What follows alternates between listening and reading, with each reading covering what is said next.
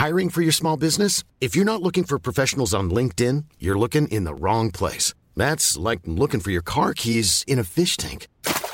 LinkedIn helps you hire professionals you can't find anywhere else, even those who aren't actively searching for a new job but might be open to the perfect role. In a given month, over 70% of LinkedIn users don't even visit other leading job sites. So start looking in the right place. With LinkedIn, you can hire professionals like a professional. Post your free job on linkedin.com slash people today. Noticias. ¿Qué tal? ¿Cómo le va? Buenas tardes. Estás a punto de escuchar Yo soy Javier Alatorre. las noticias con Javier Alatorre. La vamos a pasar muy bien. Comenzamos. Lo bonito de la vida es que no olvidas, no. Nunca olvidarás el primer amor. Pero aunque se pase el tiempo, vuelve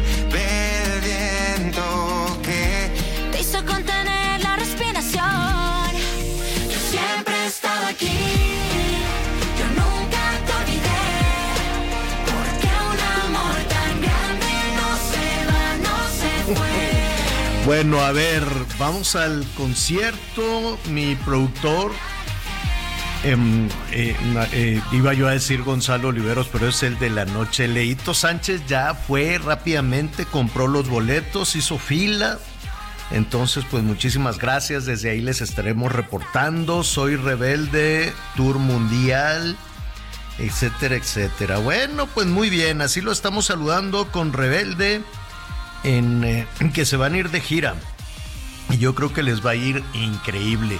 Y, una algo de que les vaya increíble. Mira, en Colombia ya tienen todo agotado, ahí en un, en un estadio. Este en- rompieron récord de ventas. No sé en México cuántas fechas tienen, pero tienen conciertos en Estados Unidos, en Brasil. Total, que les va a ir increíble. Y pues uno se pregunta, no sé cuánto, cuándo, hace cuánto fue el apogeo de RBD. No recuerdo, Anita Miguel, ¿qué será? ¿Como 10, 15, 10? Como 15, ¿no? No sé. No sé, se me hace que pues era Sí, la más o menos. ¿Cómo están? Me da gusto saludarlos. Hola, hola, buen día. Sí, buen es cierto, día. hay que saludar. Se nos olvida Sí. saludar. Muy buenas tardes, ¿cómo está? ¿Cómo le va?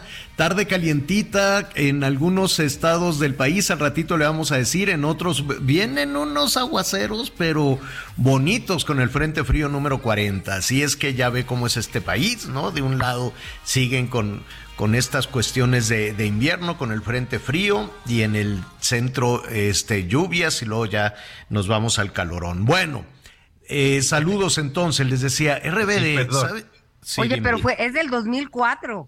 Cuando se formó. Les voy a contar Sí. porque aquí en casa ese Pues grupo se 20 años. escuchaba de principio a fin con mis hijas. A ver. Duró cuatro años, Javier, porque además esa es una parte bien interesante. A diferencia de otros grupos, RBD, a partir de... Duró pues, eh, recordemos que todavía no hicieron una telenovela, pero el grupo no duró más de cuatro o cinco años junto y con eso fue suficiente, bueno, para convertirse en uno de los grupos juveniles más este, admirados y seguidos en el mundo, señor, porque... Ujú. En el 2008, que es en el año básicamente en el que ellos se separan, tienen 15 años, 15 años separados. Eh, su último concierto fue incluso en España. Fue a partir de aquella tragedia que se da en Brasil, eh, cuando iban a ir a una sesión de a un concierto y que hubo un evento y que lamentablemente, bueno, pues ahí hubo una persona que pierde que pierde la vida. Eso le pegó mucho a estos chavos porque en aquel entonces pues, eran muy jóvenes, pero tienen 15 años, 15 años separados. Un grupo que solo duró cuatro años juntos. Pues algo habrán hoy- hecho muy bien. No, algo no, habrán hecho muy bien los que chamacos 15. se identificaron con ellos. Pues sí, pero ya no están tan chamacos, ¿no? Entonces, Bueno, pero fue una generación, es como nosotros, o- Claro. o, su servidor, que fui generación Timbiriche, hoy me sigo sintiendo Timbiriche cada que ¿a escucho una poco no canción. eras generación RBD? Pues claro que Eras sí. generación menudo. También, pues también No, así. Timbiriche, generación Timbiriche. pero- menudo. Pero Ángel. ¿saben qué? Les voy a decir algo, Anita Miguel. Si están rompiendo récord y todo lo demás, es porque tal vez en medio no pasó nada. Si me explico, en la industria musical, este, para ese sector. O sea, sí, han surgido muchísimos Juanes, Shakira, aquí hay grandes este, voces, grandes cantantes y demás, ¿no? Pero este, así de, este tema de los grupos y dirigido a los jóvenes, porque ahora a las cantantes, a los cantantes que son grandes estrellas, casi no le cantan a la juventud, cantan sus penas amorosas toda la vida, ¿no? La Belle y todo esto, que son, son grandes, grandes personajes que quedaron ahí en medio, pero algo ha de haber sucedido que tienen este éxito en, en- las ventas, si me explico, ¿no? Algo, y, cuando digo algo pasó es que no hubo nada, pues, que les compitiera. Cantantes en solitario, pues, y cantando sus desamores y sus penas, y ahora como es puro narco, ahora todo es este misógino y, y- y- loas al crimen, entonces, pues también los chavos se quedan así como, como, ¿no? Los chavos están bien metidos en la cuestión de género y ya que se siga cantando esto contra, de, pues que, que es realmente insultante hacia, en ocasiones hacia las mujeres y demás. Hasta el mismo Bad Bunny, ¿eh? no te creas, también tiene su acento de misoginia, pero es un hitazo. Entonces quedó ahí un in-between que no, que, que verdaderamente, probablemente solo una opinión, ¿no? Ya los expertos dirán otra cosa. Bueno, pues ahí está. Saludos entonces al rebelde. Al ratito le vamos a poner más, más este, más- ellos son los que cantaban y soy rebelde. ¿Esa? Sí. Correcto. Sí. Muchas, ¿eh? Sí tienen, la verdad es que sí tienen varias y están padres. Cuando, cuando las escuchas, lo peor del caso es que sí te las sabes, vas a ver. Pues claro Sí. que sí. A ver, mira.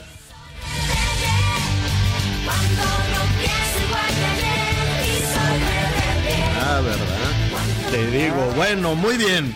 Oigan, pregunta para nuestros amigos y también para ti, Anita, para ti, Miguel. ¿Qué harían? ¿Qué harían si de pronto ahí en el Zócalo se aparece una nave nodriza? Ahí en, eh, o, en la macroplaza, saludos a nuestros amigos a Monterrey, que pronto ahí esté la nave de los marcianos o de, no, pues ya marciano no, de algún extraterrestre de una eh, galaxia lejana y que anda buscando a ver en dónde. Que te dijeran, ¿saben qué? Ahí está. Entonces vamos corriendo con las cámaras y los reflectores y ahí estuviera la nave nodriza estacionada. ¿Qué harían? ¿Tú qué harías, Anita? O sea, ya es un hecho. Ahí está la nave, está ¿Yo? encima del AIFA. Ajá. Bueno, pues yo ya ha- hablo a, a la cabina de Hechos Noche para enlazarme de entrada y O les sea, te acercarías a la nave. Ah, sí, por supuesto que sí, con micrófono en mano, ¿no? Con, con una bandera blanca por si también tienen este código de pacíficos. Y les diría, ¿qué son? ¿Conservadores? ¿Liberales? ¿O qué son? ¿O No, bueno, pues esa ¿no? es la visión de la Ciudad de México. Pero tú, mi- porque además, a ver, el Pentágono ya lo dijo, hay una nave que nos está espiando, ¿no? Pero, eh, pero ¿no son los chinos? No, no, no, no, no, no, no, no, no, es una nave extraterrestre, ya. ¿Tú qué harías, Miguel? Una nave- Pues mira, la verdad en ese chiste de periodista creo que sí me iría a plantar y trataría ahí de, de ver este... Y Home, algo así, Sí, sí, sí, la verdad es que sí. Digo, no soy muy seguidor de, de los fenómenos, pero periodísticamente quiero estar ahí, quiero la foto y quiero narrar eso, señor. Sí, bueno. ¿no? muy No, hay bien. que conocerlos, hay que decirles, oye, Claro. ¿tienen agua? ¿Tienen agua? ¿No? Algo así. Ok. Pero qué interesante lo que, lo que finalmente, todo sale a partir de una publicación en la revista Forbes, en donde da a conocer un estudio que están realizando algunos científicos, como tú dices, en Estados Unidos, principalmente del Pentágono, específicamente es la Oficina de Resolución de Anomalías de todos los dominios del Pentágono. No sé qué significa eso, pero así se llama la oficina. Y de acuerdo con este estudio que se encuentra todavía en revisión y que publicó Forbes, no se descarta que precisamente se haya dado pues este, pues no quiero decir contacto, sino más bien que se detectó que pudiera haber una nave nodriza que está enviando algunas señales a, al planeta Tierra. Y, Pero y tú qué harías verdad, a la torre, no- siempre no nos ponen aprietos a nosotros. Pues no, de, de entrada investigaría si quisiera ver, si quisiera ver la nave. Claro. Y entonces, este, pues vas haciendo tus planes. Digo, yo nunca he tenido ningún, hay mucha gente que dice, yo vi una nave, yo vi pasar esto, yo, salvo una abducción que tuve, pero pues ya después me dejaron libre. Está, no es cierto. Abducción es cuando llega, cuando llega la nave, la nave espacial por y ti, te chupa así, te llevan y este ahí te seguramente pues no sé te interrogan te anal- y luego ya te regresan hay personas que aseguran juran y perjuran que, Que se los este, llevaron. que se los llevaron y luego los regresaron pero bueno a mí nunca me ha tocado nada absolutamente nada de eso el, el asunto es que la fuente es relativamente no relativamente seria es una fuente seria no y citan Claro. al Pentágono. Y efectivamente el gobierno de los Estados Unidos tiene un área que se dedica eh, con, con formalidad, con científicos, a estar escudriñando el espacio y a tener todo una- un archivo, una revisión de fenómenos que se pueden considerar como presencia extraterrestre. ¿no? No- lo tienen con mucho sigilo. Porque pues la gente de inmediato se acuerda de las películas del piporro, cosas por el estilo, ¿no? Las de El Día de la Independencia, el 4 de julio, que es muy buena con Will Smith. El cine ha documentado todo. Sí, sí, Cada año aparece así una película extraterrestres de Men in Black. Decían que, que, que Michael Jackson era extraterrestre, quién sabe, ¿no? Dicen que Messi, señor. Dicen que, Dicen que Leo, Leo Messi, dicen que también es extraterrestre. Yo conozco a varios acá, pero no voy a decir porque luego nos cae gobernación, ¿no? Entonces, este, mejor, mejor no, mejor no decimos. Pero bueno, es un hecho. Al ratito le vamos a preguntar a Armando Guzmán allá en Washington qué tan en serio se debe tomar esto. Si efectivamente, ahora de que hay una investigación, sí la hay. Oye, y ojo, Javier, es una investigación no de ayer, no de antier, del 2017. O sea, hoy apenas está dando a conocer, pero es una, una investigación que inició por un objeto que ahí observaron en esta, en esta investigación hace seis años, señor, y apenas se está dando a conocer. O- Ojo, eh, tampoco significa que ya la tenemos como... se- No, esto se supone que sucedió hace seis años, si no me equivoco. Oigan, y, y a ver, vamos suponiendo rápidamente, pues ya está ahí la nave. Este, ¿qué harían además de reportarlo y de trabajar? No sé, te reunirías con la familia, este, dirías, bueno, Sin este, duda. ¿qué, qué, qué hacen, no? Este, porque yo creo que hay muchos países donde la gente enloquecida diría, ah, el fin del mundo, vamos a saquear un Costco. co-". No, o sea, ya ves que de pronto les da ante cualquier fenómeno rápidamente van y saquean las, los negocios. ¿Por qué? No lo sé. Y salen cargando papel de baño. ¿Te acuerdas cuando te- empezó la van pandemia? por todo el papel de baño. Sí, van y entran por el papel de baño. Como en la pandemia. Como en la pandemia, yo nunca entendí eso que la gente así decía. Llegó a la, la- el, el bicho de China del, del, del- no, no era COVID, ¿cómo le decían? El, el coronavirus. Y entonces, ¿qué hacemos? Ve y compra papel de baño.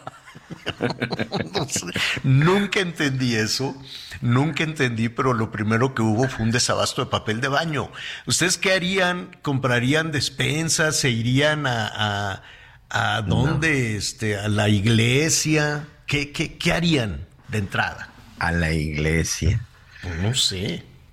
No, yo creo que no, es que bueno, en, en ese tenor, este, siendo, y es que además parte de la información que uno tiene, pues la realidad es que es la información que de repente nos sueltan, ya sea en películas o documentales. De entrada, pues yo creo que no tendrías a ningún lado que ir, o sea, donde vayas, finalmente que tenga que ver con la tierra, creo que, creo que no hay manera. Yo creo que sí, desde la familia, ¿no? Al final en espera de, Mira, después de lo que pasó con la pandemia y que yo en mi vida pensé que me iba a pasar encerrado, mi familia encerrado tres años, hoy ya, hoy ya estoy abierto a todo, ¿eh? No, para nada descartaría que pudiera pasarnos hoy, como platicábamos en la mañana. Es lo único que nos falta. Es lo único que nos falta. Bueno, pues ya estaremos ahí pendientes. informe- le, le vamos a preguntar al ratito, vamos a hablar allá a Washington ah, con Armando para decirle, oye, es verdad, ¿no? Que, que- que lo toman con seriedad o, o cómo le hace el gobierno de los Estados Unidos para estar revisando. Y qué bueno que por lo menos alguien, digo, yo quiero suponer que son varios los países. Aquí en México también hay unos telescopios, en Puebla hay uno que va escudriñando este todo, todo el, el- el cosmos, ¿no? El, el espacio, pero no hay un área. Aquí estamos, ya sabes, siempre más entretenidos con los pleitos electorales.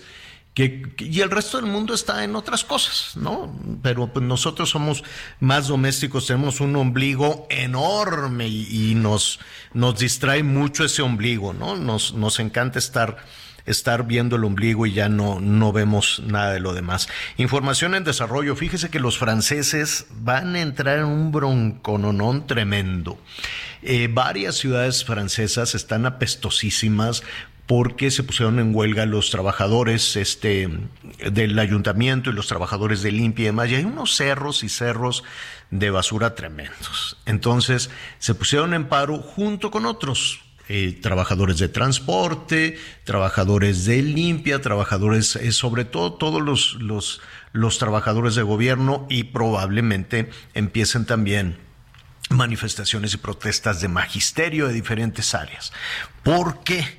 Porque el presidente Macron dice ya no alcanza el dinero, ya no alcanza para esta, esta eh, sociedad, em, empezó a, a, invertirse en la pirámide y cada vez son menos los franceses que tienen que mantener, ¿no? Eh, con sus pensiones a un número más grande de personas porque dejan de trabajar muy pronto. Dejan de trabajar, dice Macron, ¿cómo vas a dejar de trabajar a los 60 años para empezar a recibir tu pensión? Vamos a aumentarle. Eh, Las personas eh, en Londres ayer decían también, todos los de 50, 65, vámonos, órale, a trabajar todo el mundo. Y se le pusieron en huelga ahí en, en el Reino Unido. Al ratito le cuento de eso. Pero entonces, como empezaron las protestas y Macron dijo, no hay manera, o sea, no hay forma, aunque sea impopular, aunque me digan lo que quieran, voy a imponer una reforma a la ley de pensiones. Y esa reforma, en pocas palabras, implica elevar de 60 a 65. Yo considero que a los 65, pues varios franceses pues estarían en las posibilidades de, de, ser productivos. No necesariamente es como en México que las personas a partir de los 40 ya no los quieren contratar, que eso es, un, es, es una cosa terrible en, nuestro país, ¿no? Cuando está la gente en edad productiva, cuando ya sabe cómo hacer las cosas, cuando ya comienza a tener algo de experiencia, los 40, 50, 60, pues ya es muy difícil que, que los contraten en una empresa, ¿no? Eso es este, muy complicado. Pero bueno, eh, aquí la edad de retiro que es 65, ¿no? Si no me equivoco, para pensionarse. Si no me equivoco, sí, es a los 65. Sí, al 100%, pero a partir de los 60 tú ya te puedes jubilar. Nada más el asunto es que no te llega tu jubilación al 100.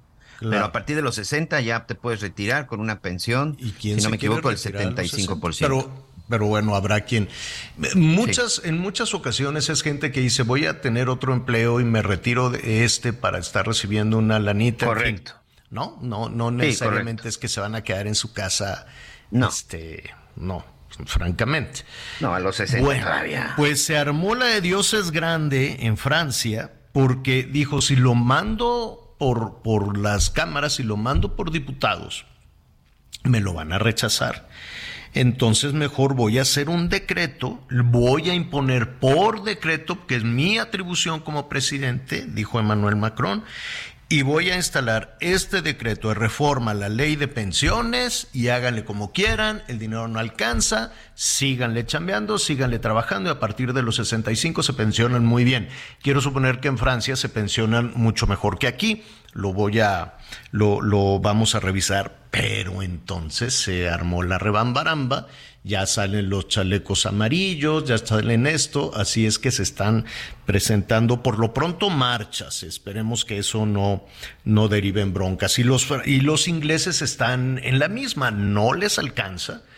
Eh, con, ayer hablábamos en esta cosa de la soberanía y que nosotros y no, no, no, necesitamos de nadie, no necesitamos de vejigas para nada. Esto que les encanta a los, a los líderes en todo el mundo, ¿eh? no nada más en, en Inglaterra o no nada más era Trump o no nada más es México, ¿no? O sea, siempre a los líderes dicen, nosotros solitos podemos, váyanse mucho a la tal por cual, ¿no? Y ya. Entonces, pues ahí están.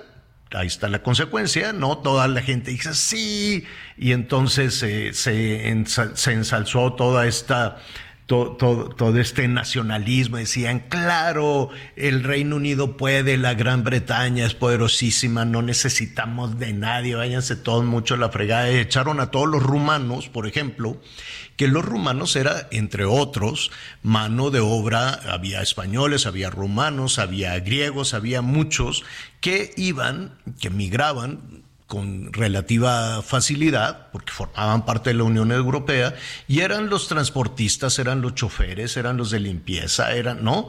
Eh, eh, ahora que fui a lo de a lo de la reina, todos los empleados de limpieza del hotel, eh, muchos no hablaban inglés, se te quedaban viendo así como ay, ¿no? Y, y, los tenían de manera ilegal porque seguían migrando, que está prohibido, pero migraban eh, y, ocupaban los empleos que los ingleses no quieren. Todos los temas de intendencia, de servicios, de limpieza, no los quieren y ahora batallan mucho.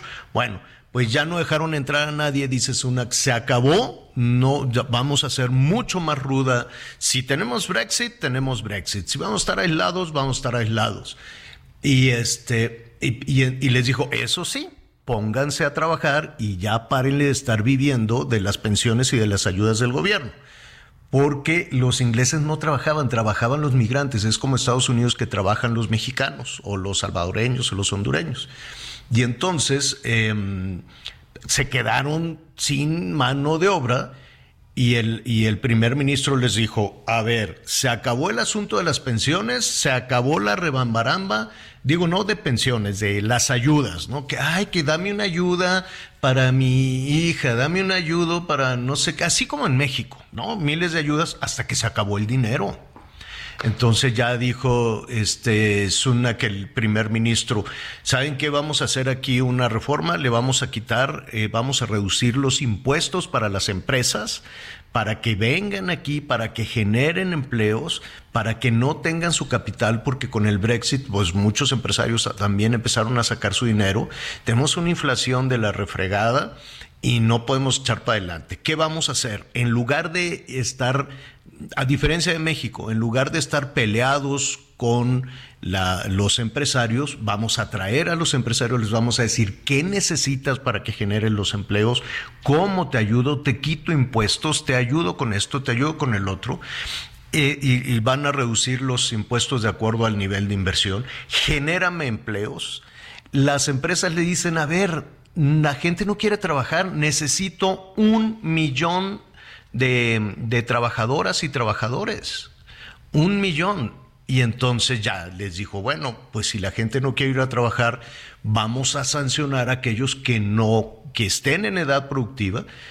E incluso dijo, a ver, todos los de 50 años para arriba, váyanse a, a buscar trabajo, ya levántense, vámonos para afuera.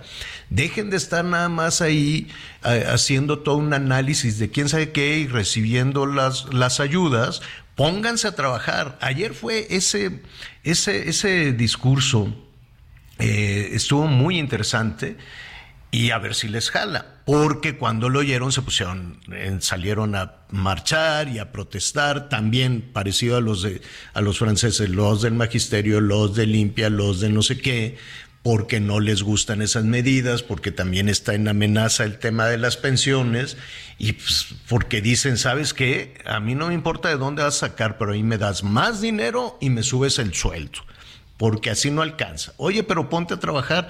No, pues vamos viendo, después vemos eso. Algo pasó en el mundo que la gente no quiere trabajar. Y eso sucede también en México.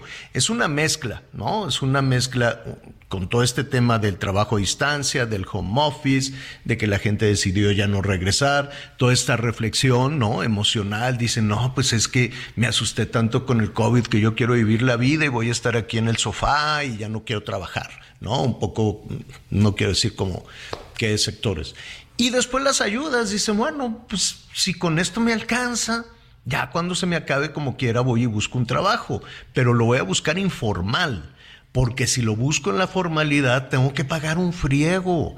Eso es lo que dicen los informales.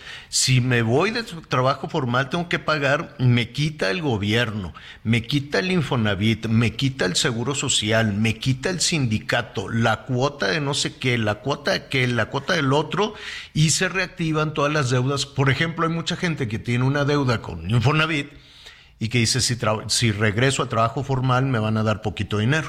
Entonces mejor me quedo en la informalidad y recibiendo además, si soy informal, voy y me formo y el gobierno me da más dinero. Entonces, eh, así están las cosas, así están las cosas con los franceses. Hay que tomar nota de todo lo que está pasando en el mundo, no nada más a estar eh, hurgándose el ombligo en nuestro país. Vamos a hacer una pausa y volvemos.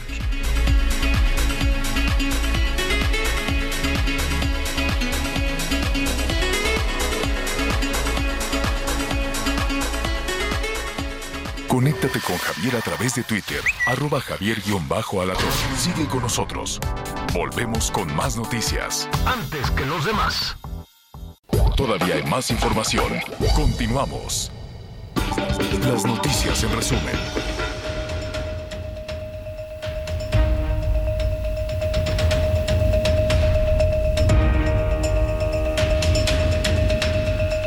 Ayer se registró una balacera eh, en la central de abastos, en el pasillo principal de la Ciudad de México, donde se reportaron al menos tres personas muertas. De acuerdo con los primeros reportes, los hechos habrían iniciado debido a una presunta extorsión. Las autoridades aseguraron que el ataque fue de manera directa hacia las víctimas. Durante la primavera de este 2023 en México se esperan al menos cuatro ondas de calor, por lo que Conagua pronosticó que las altas temperaturas continuarán registrándose. Indicó que habrá una onda de calor en marzo, otra más en abril y dos más en mayo. El director de agua y drenaje de Monterrey, Juan Ignacio Barragán, reiteró el llamado a cuidar el agua al informar que actualmente el consumo está superando la disponibilidad. El funcionario aseguró que se encuentra operando al límite para evitar los cortes de agua como el año pasado. Hoy el dólar se compra en 18 pesos con 36 centavos y se vende en 19 con 43.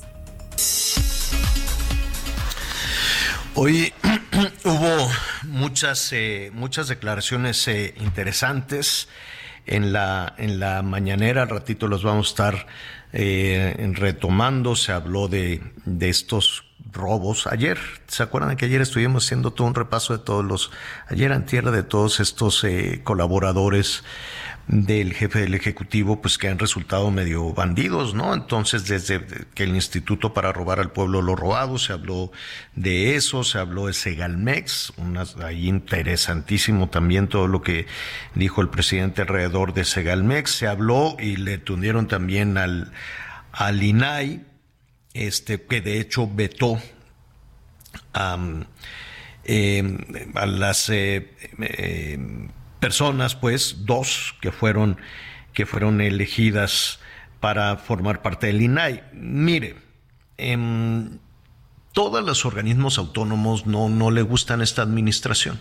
Y mucho menos un organismo autónomo que le esté este, revisando, revisando las, las cuentas o revisando temas al gobierno. Yo creo que no le gusta a ningún gobierno en el mundo que un ciudadano le esté exigiendo rendir cuentas.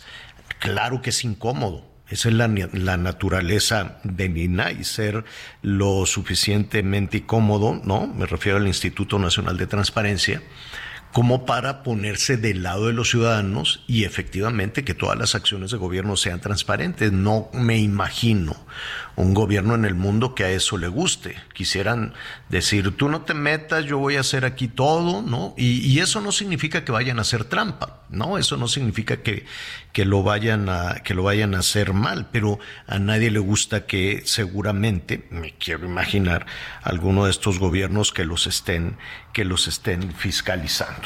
El hecho es que el presidente vetó a consejeros del INAI, dice que se puso de acuerdo ahí Morena, llamó muchísimo la atención, que fue un enjuague, ¿no? Dice ahí, pues fue una tranza entre Morena y el PAN, y además el candidato es de, de Morena, Rafael Luna, pues era el peor, ¿no? El peor evaluado. ¿Cómo se hace la evaluación? ¿A quién dirigen? ¿Tienen que ser ciudadanos? ¿O es de nueva cuenta un asunto de cuota de partidos? Y ahí el presidente tiene toda la razón. Dice, no debe de ser.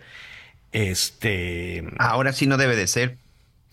Pues ojalá si fuera también en el INE, ¿no? Exacto, ahora sí no debe de ser, y lo extraño que fue su propio partido. Mm, Entonces, pues, y, cuestionó la eficacia del INAE, que no sirve para nada, que no investigaron otra vez el tema de García Luna, en fin. ¿Hacia dónde va todo esto? ¿Hay un tiempo límite para esto? ¿Puede desaparecer el INAE con estas, eh, con estas decisiones? Yo quiero suponer que no. Pero pues vamos a platicar eh, precisamente con Francisco Javier Acuña, comisionado del Instituto Nacional de Transparencia, Acceso a la Información y Protección de Datos Personales. Ese es el nombre completo del INAI. A quien me da muchísimo gusto saludar. Francisco, ¿cómo estás? Muy buenas tardes. Gracias permitirme una vez más estar con ustedes y llegar a tu auditorio. Pues mira, lo que se avecina es una crisis de institucionalidad en el INAI porque al al preverse, por desgracia, que no haya el quórum para poder sesionar a partir de la primera sesión de abril, esto por los cálculos aritméticos podría ocurrir a partir de lo que ayer conocimos todos, que fue el ejercicio, el estreno, el estreno de este, no más que de esto técnicamente se llama no objeción, que se deja pasar hasta 10 días hábiles, que casi son 15, entre que el Senado notifica al Ejecutivo que ha tomado la decisión de nombrar a los comisionados, en este caso eran dos, son dos los que faltan. Nosotros ya habíamos previsto incoar o promover esta controversia constitucional contra el Senado ante la Corte para que remediara la situación, obligando desde luego a hacer lo que se tendría que haber hecho, incluso hay que decirlo con respeto a las condiciones y potestades parlamentarias, pues hace bastante tiempo. Aquí el problema es que esto coincide con el fin de mi mandato. Y como en este caso soy el quinto comisionado, al terminar yo el 31 de marzo y al no haber a la vista por cálculo con los dedos de los días que faltarían para que llegara por lo menos uno de esos dos comisionados a remediar el problema de la falta de quórum, es entendible que con toda la responsabilidad de los cinco comisionados, pues hagamos esto en emergencia, porque pues, apenas ayer en la tarde se supo de esto, y con ello echemos a andar o le activemos una medida que en las democracias existe. Los órganos, los, los poderes eh, del Estado tienen entre ellos relaciones de colaboración y control recíproco. Si el Ejecutivo le veta una ley al, legislativo, se regresa, se vuelve a mandar para su promulgación, la vuelve a vetar. Eso pasa y eso es entendible, eso es vida democrática, eso es vida republicana, al margen de que haya o más razones en una y en otro caso. Aquí el problema es, ya dije, que ponemos en peligro la, la eficacia de la protección de derechos fundamentales. Eh, los derechos humanos no pueden quedar a la deriva, no pueden quedar en una cuestión burocrática de los organismos de los propios poderes públicos en sus competencias y potestades y no pueden dejar sin el, eh, el efectivo, la probable eh, atención de inmediato a los derechos que se encuentran en peligro o en riesgo o interrumpidos. Entonces, esa es la razón por la que se puede magnificar la situación que vivimos. Esperemos que el Senado de inmediato remedie esto con los perfiles que existen. Con, con los dedos. Muy probada, muy capaz. Y que, pues, el presidente en este caso, lo que podría pedírsele es que cualquier objeción que tuviese o si no la tiene, pues que lo anunciara, porque eso sí podría apresurar los tiempos para que los comisionados que han de venir, esperemos la próxima semana, que pues puedan llegar a tomar protesta y que puedan llegar antes del 31 de marzo. Eh, eh, con los dedos en la puerta, desde luego, eh, los legisladores, ¿no? Quedan dos, quedan dos semanas. Y ahí te, te preguntaría, Francisco, uno ante esta esta, este anuncio que se hizo desde Palacio Nacional, un anuncio serio donde dicen, bueno, a ver, es que eh, ese es un acuerdo entre, entre Morena y el PAN. Eh, así es, así es como se, se elige a los consejeros del INAI. A ver, mira, en un, en un esquema democrático no siempre llegan los que más saben, sino los que caben, decía un adagio. Y caber significa estar en la, en la condición de un consenso parlamentario. Eh, en una aristocracia indiscutiblemente tendría que haber una selección de sabios científicos y, y eruditos para que así fuera. No es el caso.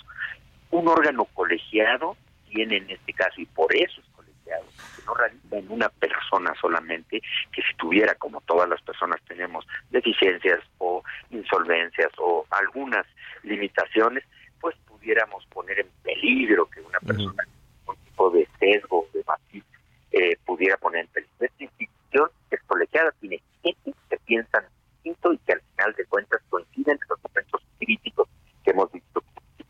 Entonces, yo creo que el tremendismo ahí pues, cabe desde luego desde una perspectiva clínica, académica, puritana, desde la perspectiva de quiénes son los perfiles idóneos, desde luego. Yo no juzgo el trabajo de los parlamentarios, pero también me parece que es indicar, porque al, al fin de cuentas, ya lo visto, el grupo, el bloque de oposición en el Senado no solo está compuesto por el PAN, está compuesto por el PRI, está compuesto por el Movimiento Ciudadano, está compuesto por el Grupo Plural, y esos partidos licitaron y discutieron los perfiles y llegaron a un acuerdo. Tampoco Morena es monolítico, tiene también, Claro. al parecer, porque se ha visto, Me imagino. sus, eh, Pero les, les hacen un examen, ¿por qué dicen que fue el peor evaluado, eh, Ah, no. refiriéndose al, a la- al- mira, la previsión que no está, fíjate, tocaste un punto que es obligado decir, no hay vinculación. eh, en las comisiones que intervienen en este caso hicieron una serie, realizaron comparecencias, los aspirantes comparecieron, hablaron, eh, fueron, eh, pues sí, examinados en una especie como de examen oral, vamos a llamarle así, Ujú, que es el examen que se hace, la, es un interrogatorio, es una entrevista, una comparecencia con varios de los senadores ahí, pues seguro bajo presión, como me tocó a mí hace nueve años eh, esa experiencia, y luego pues ellos hacen una serie de consideraciones, y los integrantes de estas comisiones dicen cuáles son los peores o cuáles son los mejores desde su perspectiva. Pero te voy a decir algo, ¿eh? en términos muy objetivos, si nos vamos al, al estricto sentido de las previsiones legales al respecto, que yo sepa, que se sepa, no hay vinculación eh, forzosa de lo que un grupo de senadores en el ejercicio de estas comisiones hayan considerado a que los integrantes de la Junta de Coordinación Política, que son todos los cabezas de cada partido, de cada grupo parlamentario, acuerdan al final. Entonces, aquí lo que hubo es que hubo eso, eh, hay esa estimación, hay esa eh, manera de ver las cosas y de establecerlas. A nosotros lo que, desde una perspectiva razonable y respetuosa de las potestades del Senado, nos preocupa ver a que quedara, eh, que quedara incompleto el Pleno, como todavía ahorita estamos en ese riesgo. Qué bueno que el lado positivo de esto es, en todo caso, que el nuevo consenso parlamentario tome en cuenta más detalles, más elementos y que se asegure que vengan personas que no puedan eh, recibir en ningún caso, esperemos así sea, objeción. Pues, eh, de hecho, estaremos pendientes a qué sucede en las próximas dos semanas. Parece que es un tiempo corto, eh, Francisco. Pero, eh, ¿qué pasaría? ¿Qué podría, ¿Qué podría suceder si se acaba este mes y no hay, y, y no hay Mira. una designación? Lo que pasaría es que no es que desaparezca eh, el INAI y no es que tampoco se cierren la puerta y se cierran las cortinas, no. El INAI perdería, eh, tendría que apagar, vamos a decirle así, temporalmente hasta que hubiese los comisionados que faltan, el comisionado que falta para el quórum, que faltan, ya parece, ya faltarían tres, ¿verdad? Eh, si fuese el caso. Entonces lo que pasaría es que estaría solamente para realizar las tareas que son muchas de capacitación, de promoción de los derechos, de inspiración cívica para que la gente siga ejerciendo estos derechos y para que además pues sean perseverantes cuando las dependencias, que además hay que decirlo, ¿eh? cada vez por los términos estadísticos, te lo puedo asegurar, están respondiendo peor y con mayor nivel de reticencia a cumplir el deber de ley, eh, de responder bien al ciudadano. Fíjate, nada más desde el año del año pasado, del 21 al 22, subió casi 50% el número de recursos. Llegamos a la friolera de 26 mil recursos en un año, el año pasado. ¿Qué quiere decir? Que la demanda de información no es un asunto que está todavía en estreno, ya está ejerciéndose cada vez más. Entonces, el peligro es que se dedique el INAI a las labores adjetivas, que son de capacitación, de promoción. Y no investigue. Expedientes, pero no estaría resolviendo derechos. Para determinar si alguien tiene o no derecho Mm. a recibir esa información Pues no- o si no- sus datos personales fueron lesionados. No me gusta pensar mal, Francisco, pero habría tal vez, solo tal vez, algunos personajes en el servicio público que quisieran mantener al INAI en ese perfil, ¿no? Decir, pues a El mí INAI déjame. es una institución incómoda Claro. a quien hace gobierno por naturaleza. Claro, el INAI no nació para, para echarle bombos y platillos a la gestión pública de ningún, ni siquiera del Ejecutivo, que en este caso es el que tiene la administración pública más grande y con mayor contacto con la piel social, ni al Legislativo mismo, que es el que nombra a los comisionados, sea al Senado o a la Cámara de Diputados, ni a la misma Poder Claro. Judicial en la parte administrativa de sus potestades. El INAI es una institución que está construida por la convicción democrática para ponerle ese ese acento para subrayar el defecto de el contacto que tienen las instituciones cuando dialogan con la ciudadanía, cuando le niegan información indebidamente, cuando le dan gato por liebre, cuando le contestan que no les toca hacer eso y sí les toca, cuando le contestan que no tienen lo que sí deben de tener. Entonces, no esperemos nunca que una institución de este tipo sea vista con entusiasmo, si no, es con claro, claro que no, esa, esa es su no naturaleza. se va a ver jamás con entusiasmo. Esa es su naturaleza, como lo, lo comentábamos antes de, de platicar contigo, Francisco. ¿Y qué podemos hacer como, Como como sociedad, ciudadanos cuando... encarecer el problema, encarecer la circunstancia, no quedándose callada la gente, como viendo que pues ni modo es otro más de los problemas que hay. Si la inseguridad pública que está, que hace que arda el país Eh, y que mata gente todos los días y que inhibe conductas y libertades, está así, no hay solución, por más que se buscan eh, medidas y se ensayan nuevas cosas, si hay tantos otros problemas que como todo el mundo y los países tienen, pues no caigamos en la declinación por sentido común de decir, pues ya, ¿qué más? Era una raya más al tigre, que se queden estas instituciones varadas, que no funcionan y finalmente, pues bueno, eh, eh, que al fin de cuentas Pues hay es- otras Es, es un asunto muy serio. Si nos permites, pues estaremos cerca, cerca de, de ustedes, eh, pues no nada más en estas dos semanas atendiendo lo que tenga, lo que tenga que suceder. En este momento te, te comento que la, que, que por ejemplo la, la barra de abogados, el colegio de abogados, la barra mexicana, Y la barra mexicana de abogados ya De se energía, lo cual es muy muy respetable y admirable y ojalá que muchas más organizaciones de la sociedad civil, de los gremios, de toda clase de instituciones, de organismos que vigilan y deben vigilar el clima democrático y también que, Mira, que ustedes no quede, que no quede como la Comisión Nacional de Derechos Humanos, ¿no? que ya quedó como una caricatura, que no quede hacia dónde se perfila el INE también, ¿no? O sea, se está cuestionando que fue un enjuague de partidos. Dijiste algo que me da tristemente la oportunidad de opinar. En el caso de la Comisión Nacional de los Derechos Humanos es un titular, es un unipersonal. Si ahí es bueno o es adecuado el titular, ahí sí se juega el todo por nada, porque ahí sí o deja de funcionar como debe ser, con la energía, la firmeza, la valentía y la eh, constante atrevimiento de estar subrayando y estar poniéndole incluso eh, eh, frenos específicos al poder, ya este el que lesiona derechos humanos. La calidad desde una perspectiva crítica de unos u de otros puede menguarse porque lo que importa en ese caso es que el colegio en suma es el que resuelve los asuntos, no una sola persona. Por eso, en la defensa y en la promoción de los derechos humanos, en algunas ocasiones se puede reconocer que la colegialidad sea más pertinente. Pues te agradezco, estaremos eh, atentos, atentos a lo, a lo que suceda y, y puede suceder, no, vaya, yo me imagino, Francisco, que no en el deadline, que no en el día último, puede suceder hoy, mañana, pasado. Yo creo que va a ser, van a ser dos semanas de muchísima, muchísima intensidad. ¿no? Pues esperemos que al final de cuentas el INAI no vaya a quedar en inoperancia sustantiva y que la ciudadanía no vaya a quedarse inerte ante un hecho que pudiera venir, eh, pudiéramos Así venir a Te agradezco muchísimo. Al Javier. contrario, Francisco, gracias, un abrazo.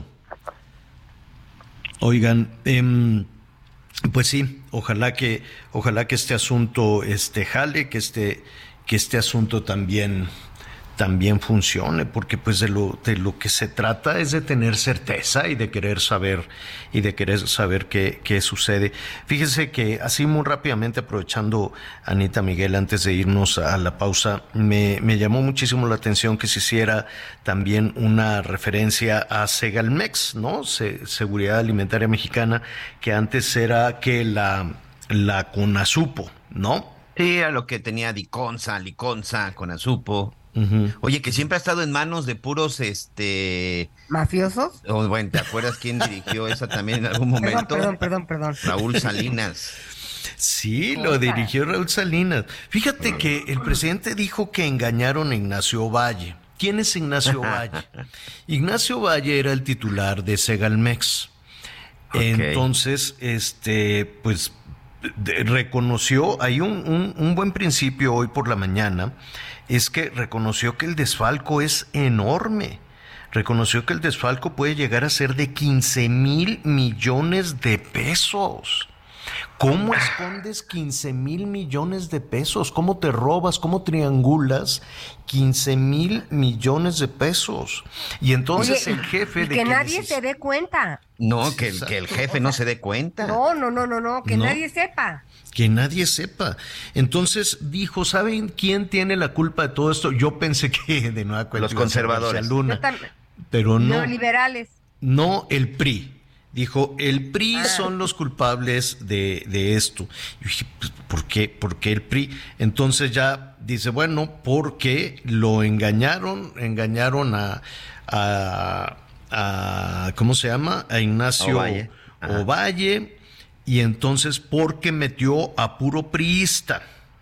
Pero el gobierno está lleno de priistas, Pues señora eso- Latorre. a eso Digo, todo- voy. digo, el Pues, presidente primero fue priista. Todos eran... pri- A ver, Ignacio Valle, así a, a grandes rasgos, a reserva ahí de que le revisemos, pues él trabajó con Carlos Salinas de Gortari, el mismísimo, ¿no? ¿Cómo le decían? La mafia del poder.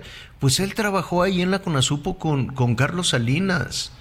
Y también trabajó con De la Madrid y también trabajó con este, ¿cómo se llama? Con, con Echeverría, imagínate ahí, desde Echeverría empezó a hacer su ronchita. O sea, ha trabajado, no, no sé si ha trabajado, pues, ha vivido del dinero público toda la vida, todo el tiempo. No sé, no sé qué edad tenga, pero si, si alguien empezó a trabajar desde Echeverría, ¿hace cuántos años es lo de Echeverría? 78 años tiene Ignacio Valle Fernández. Y- Echeverría estuvo del que fue en el periodo En el 72, 68, ¿no? 76, más, 78. Él fue secretario, secretario de Luis Echeverría. Exacto. Entonces, pues, ¿cómo que A los es 30 que metió años a priistas? Alguien más priista que Ignacio Valle, pues con mucha dificultad. Ahora, yo no sé si lo engañaron o no lo engañaron, pero si te ponen ahí te Un que hombre, dar un hombre con más de 40 años, 50 años de experiencia en la política, un hombre de 78 años, de veras. manejando el dinero público, ¿eh? No nada más en la política, manejando el dinero público, porque manejaba campañas, manejaba elecciones, se sabe todas las triquiñuelas para eso. Entonces no creo que sea tan inocente como para no haberse dado cuenta. No lo sé, tal vez sí, tal vez no. Efectivamente puede ser que le tuvieran, que le hubieran ahí cerrado, cerrado el, el- el camino, vaya usted a saber. Pero sí me llamó Pero la atención cosa yo cuando. tengo duda. A ver, dime. ¿Cómo es posible que estas cuentas públicas correspondientes a 2019 y 2020, esas fueran las irregularidades? Ok, que sea culpable quien tú quieras, pero 10 2019 y 2020, pues es Ya es mucho. ahorita, ¿no? Sí, ya es mucho. Y sabes qué, para eso es el INAI también. Y para eso es también estos, todas estas denuncias que hace la auditoría, ¿cómo se llama? Auditoría Superior de la Federación, que le lanzan tres trompetillas los del gobierno cada vez que dice la auditoría, hay irregularidades por tantos miles de millones. Ah, se van a solventar, es la palabra que se utiliza. No sé por qué a los políticos les encanta la palabra solventar y, y al dinero le dicen recurso. No, no ha bajado el recurso, compañero, ¿no? Este, y se va a solventar y tan tan. ya dejan de investigarle, ya dejan de averiguarle, y ahí se queda la cosa. Entiendo y aplaudo la, la, la, entereza que tiene el presidente, la cruzada que tiene el presidente contra la corrupción es de aplauso. Eso lo llevó precisamente a la presidencia de la República después de un gobierno tan bandido como el anterior, ¿no? Que era una corrupción este, galopante. Eh, pero, este, qué difícil entonces. Y decir que no se dio cuenta, pues yo también me imagino, ese es el argumento de Rosario Robles, ¿no? Cuando la metieron a la cárcel y ella dice, no, yo no me robé nada. Y dice, sí, no te robaste nada, pero tenías que haberlo detectado. Y la metieron a la cárcel. Y están apelando la decisión del juez. Y pues también a Ignacio Valle dice, no, pues yo no me di cuenta. Bueno, pues es, es más o menos, no, palabras más, palabras menos, el, el, mismo argumento cuando le decían no te preocupes Rosario, ¿no? tú no agarraste nada, pero dejaste que sucediera, digo yo. Vamos viendo. Son cosas diferentes, pero es una cantidad de dinero enorme, 15 mil millones de pesos. Robados a los más pobres, porque era para alimentar sí. a los más pobres de este país. Hacemos una pausa.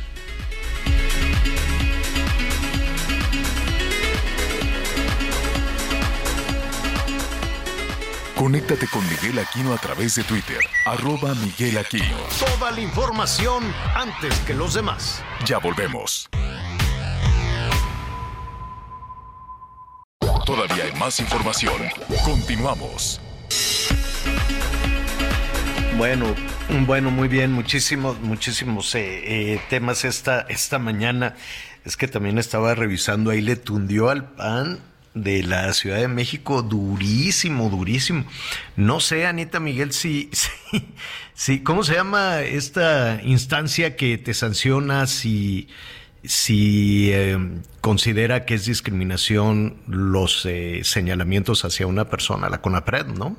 Que te llama. Sí, ¿Por qué le dijiste? ¿Por qué que está vigilante de todo eso? Pero ahí no, la mañanera no aplica, ¿verdad? Nada más aplica a a programas de, de aplicar con todos. Pero pues no sé, creo que ahí no, creo que ahí La mañanera no. Aplica. No, no. pues el presidente Ahí sí pueden decir lo que sea.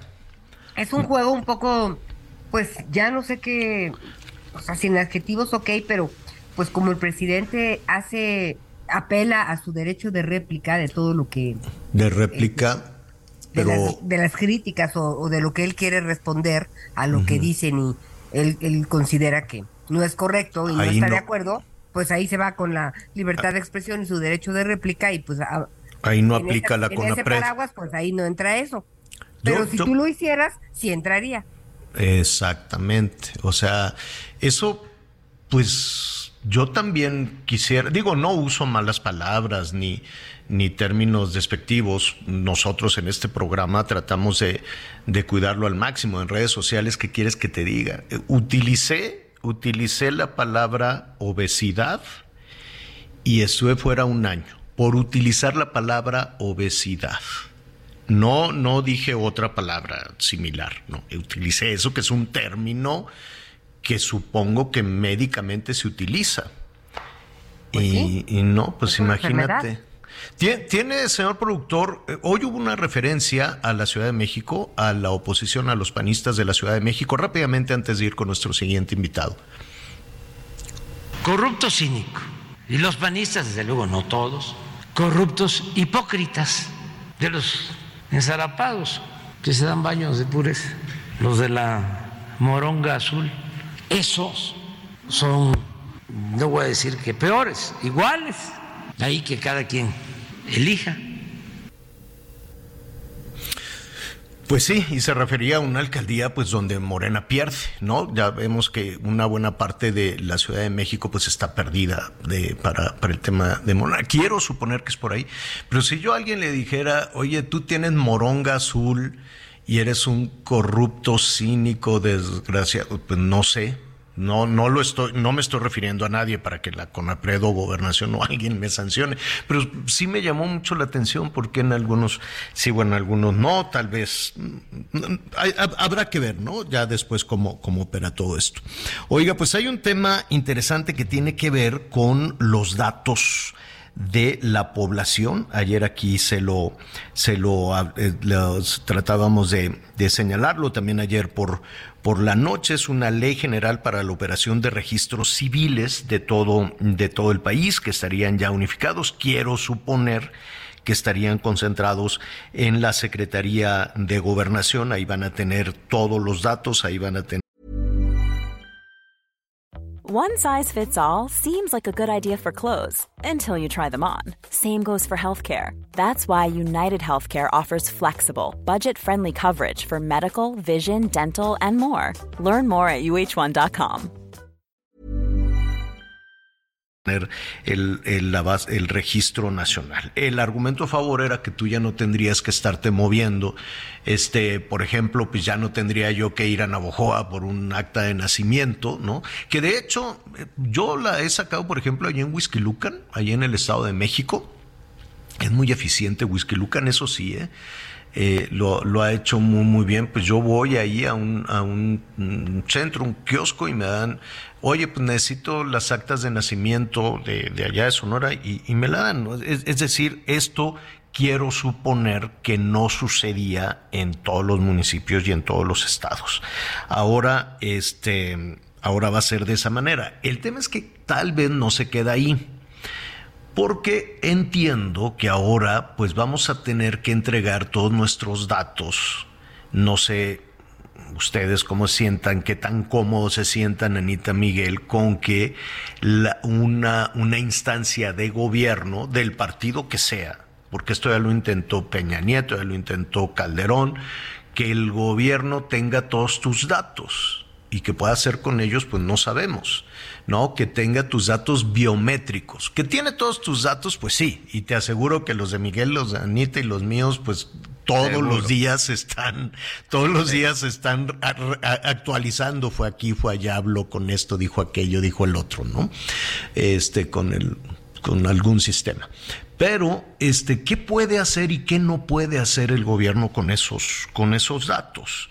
Eh, ¿Sucede en el mundo? Pues sí, sí sucede en el mundo. Déjenme decirles, les, les comparto que, por ejemplo, en, en, en una... En, en, un sistema, supongo yo, bien utilizado para eh, cuando tengo que ir a trabajar a, los Estados Unidos, independientemente de las cuestiones de trabajo, de la visa de trabajo que eh, obtienes con la embajada, etcétera, etcétera. Este, entro y ya no me revisan ni el pasaporte, ni nada, ni las huellas, ni nada. Es únicamente ahí en una, con una fotografía y te sigues caminando.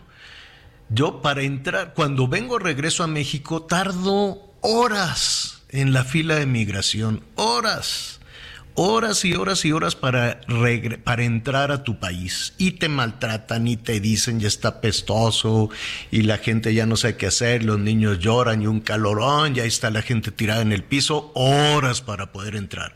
Y cuando entro a los Estados Unidos, ¿qué quieres? ¿Cinco minutos? Más o menos, depende, ¿no? Pum, una foto y adiós que te vaya bien. Y eso, pues es, quiero suponer que por ahí sería eh, modernizar y actualizar esta situación. Uy, está en sesión, íbamos a platicar precisamente de este tema, de los pros y contras de esta situación, eh, con Noemí Luna, vicepresidenta de la mesa directiva de la Cámara de Diputados, para que nos diga de qué se trata toda esta situación, si efectivamente concentrar los registros civiles, pues implica, uh, yo quiero suponer que ya no tienes que ir a hacer algún trámite. Yo hablaba de las actas de nacimiento, pero hay otro montón de trámites en los registros civiles que si está sí. todo concentrado en la Secretaría de Gobernación, pues ya te la podría misma, ser la más misma sencillo. ¿no? cuestión fiscal, Mira. Javier. Yo uh -huh. recientemente fui a actualizar mis datos. Ya sabes que ahora tienes que estar actualizando tu situación fiscal para poder facturar, para poder cobrar y una serie de cosas. Uh -huh. Y desde que llegas, bueno, evidentemente dejas copia de tu credencial, te toman incluso ya también, ya ves que en algunas ocasiones fotografía, pasas tus documentos, o sea, en todos los trámites, en todos los trámites, ya no solamente basta con tus datos y tu firma, ya en algunos es la fotografía y evidentemente tu este tu paso de huellas, ¿no? Eso normalmente pues era solo en el INE, por ejemplo, hace tres años que cambié mi credencial del Instituto Nacional Electoral ya con residencia en la zona de Quintana Roo, pues lo mismo tuve que ir a actualizar mis datos y lo mismo tu fotografía, tus 10 este tus 10 deditos los pasas ahí a la al aparato, a la máquina y es parte de la información que tienen, solo que el INE se supone pues que no es una dependencia de gobierno. Ese es el tema. Tal vez es un asunto de confianza, que tú le confías más a una instancia eh, autónoma, a una instancia ciudadana, que de por sí luego andan haciendo mal uso del padrón. Pero ¿sabes qué? No es el INE el que vende los padrones, son los partidos, ¿no? Los claro, que andan porque ellos vendiendo tienen acceso a todo eso, por supuesto. Pero todo, mira, ahora todo es digital. Este, entonces, de alguna forma, bueno, en México eh, la cuarta parte de la población no cuenta con una conectividad eh, cotidiana, como, como podríamos pensar en, en las ciudades eh, pues más eh, pobladas del país o más este, comunicadas. Pero, mira, yo tenía mi pasaporte Ana María Lomelí Robles de soltera y mi visa Ana María Lomelí de COVID de casada. La última vez ya me dijeron, oye, tienes un problema porque no puede ser, a ver dónde está el Do- dinero. son dos personas. Todo, todo tiene que Sí. estar homologado. Entonces, la verdad es que creo que tiene una, una, una bondad que todos nuestros datos estén dados de alta correctamente en un lado este, y, se- y- y que a través de eso nos manejemos. Ahora, el tema este de que nos venden y todo esto, yo- la verdad es que, pues, ¿quién, ¿quién nos asegura que no lo harán ahora? Claro, ese es el, ese- esa es la cuestión. Mira, no, no jaló con Calderón, no jaló con Peña Nieto, y por un tema de confianza.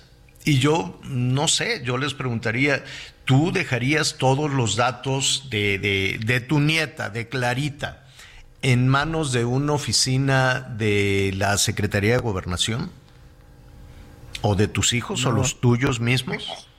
En manos de ningún político, señor. En manos de algún político. El tema es la confianza. Le veo muchísima utilidad. Y claro que tiene ya que modernizarse esto. Claro que eh, vivimos en la prehistoria, en eso de que tienes que agarrar el camión para irte hasta Nueva Rosita para ir a sacar eh, un documento, ¿no? Ya, ya se tendría que modernizar toda esta situación. El, asunto es, el, asunto es un tema de confianza, la confianza que le podrías tener al PAN, la confianza que le puedes tener al PRI, la confianza que le puedes tener a un político de Morena. Sobre todo cuando después, ¿no? Está también ahí la, la nube de, de- que si esto se puede utilizar electoralmente, ¿no? Esa, esa, cuando esa es la principal preocupación de los políticos mexicanos, es de llegar al poder a como lugar y mantenerse a como lugar, pues sí, viene la desconfianza y por eso creen más en las instancias autónomas y en las instancias ciudadanas. Ahora, de que es necesario modernizar esto, claro que es necesario, que tiene que estar agrupado en la Secretaría de Gobernación como los registros civiles de todo, de todo el país, pues claro que tiene que estar allá agrupado. Nada más que son que 2004, quiero suponer que cada municipio tiene su registro civil, 2.500 registros civiles que unos deben de estar hechos pedazos, ¿no? Unos deben de estar, ah, es que como nos inundamos, ah, es que como nos recortaron el presupuesto, ah, es que fíjate que hubo una plaga de ratas, se comieron los documentos y no estaban digitalizados. O sea, no, no te creas que está tan modernizado toda esta situación en el país, el mismo registro público de la propiedad, pues debe de tener sus deficiencias. El tema es que hacer esto, esta, esta situación, justo va hasta a ese punto, unificar en la Secretaría de Gobernación todo esto, digitalizar 2.500 municipios con toda la información, o de las 32 entidades si tú quieres, cuesta, cuesta mucho. No, no es así, enchilame otra gorda y oye, vamos a unificar aquí todo porque lo necesito para puntos suspensivos.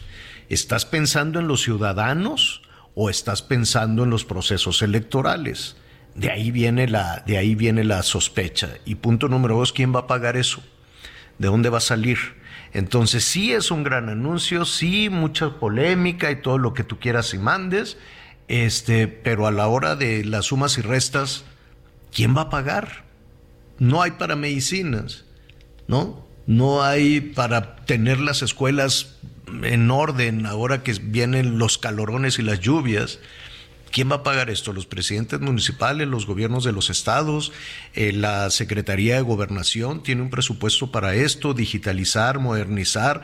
Quiero suponer que se tiene que comprar un equipo y tienes que contratar, ahí viene la palabra terrible, ¿no? Porque pues el gobierno no quiere contratar absolutamente nada. Este tienes que contratar a ingenieros expertos, a gente que sabe cómo hacer estas cosas y cómo unificar, porque pues debe de estar a chipotes en todo el país, unos estados avanzados. Yo decía, por ejemplo, ponía el caso de Whisky Luca en Estado de México, que está muy bien en ese sentido, lo han hecho, eh, te sorprende, quieres ir, ir a hacer un trámite y lo hace rapidísimo. Tienen oficinas de Cancillería, puedes hacer pasaportes, puedes hacer permisos, puedes hacer este, puedes presentar denuncias en línea, puedes tener tu licencia, todo rapidísimo. Y el otro día dije, oye, necesito unas este, actas de nacimiento de allá de, de Sonora. Sí, como no, pim, pim, pim, pim, pim, pim. El acta de nacimiento, ahí está. Ahora, no todos los municipios son tan eficaces, no todos los municipios son tan eficientes. Eh, seguramente pues habrá algunos donde pues definitivamente este asunto pues ni tienen dinero ni les interesa salir adelante con esa con ese tema. En fin, en lo que está eh, estaremos ahí pendientes de cuáles son los riesgos, oportunidades hay miles, ¿no? Beneficios muchísimos. Ah, pero ahí está el tema también de la desconfianza en esta, en esta situación. Oiga, eh, rápidamente, pues les, le hemos estado dando seguimiento a lo largo de la semana, este, Miguel, a esta situación de las mujeres desaparecidas. Qué angustia, qué angustia de las mujeres desaparecidas. Son ocho, luego apareció una y luego la hermana de una de las muchachitas que fue a presentar la, la denuncia. Oiga, pues mi hermana está desaparecida y ya no regresó a su casa y luego sospechosamente los de la fiscalía se presentaron en la casa de la muchacha. Ay, oiga, no anda por aquí como diciendo, pues venimos a preguntar, ¿eh? Este, y, y sigue, siguen sin noticias de ellas, Miguel. Sí, continúa, continúa la investigación. Ahorita vamos a ver si nos podemos enlazar con nuestra corresponsal, con Gabriela Montejano, Javier, porque, bueno, aparentemente siguen los operativos, principalmente en la zona de Laja y Bajío, donde ya se habla de detenidos, ya se habla de aseguramientos, pero eh, parece, esto es lo que estamos tratando de confirmar ahorita con nuestra compañera corresponsal, parece que hay indicios que por lo menos algunas de las jóvenes podría haber este podría haber ya muerto Javier Válgame. o sea, sí es un, sí es una situación que en este momento estamos este revisando y tratar ahorita de comunicarnos con ella porque parece que hubo declaraciones del fiscal sí Anita ¿Y sabes qué, qué, qué es lo más terrible? Uno es este, pues la desesperación de no saber dónde están.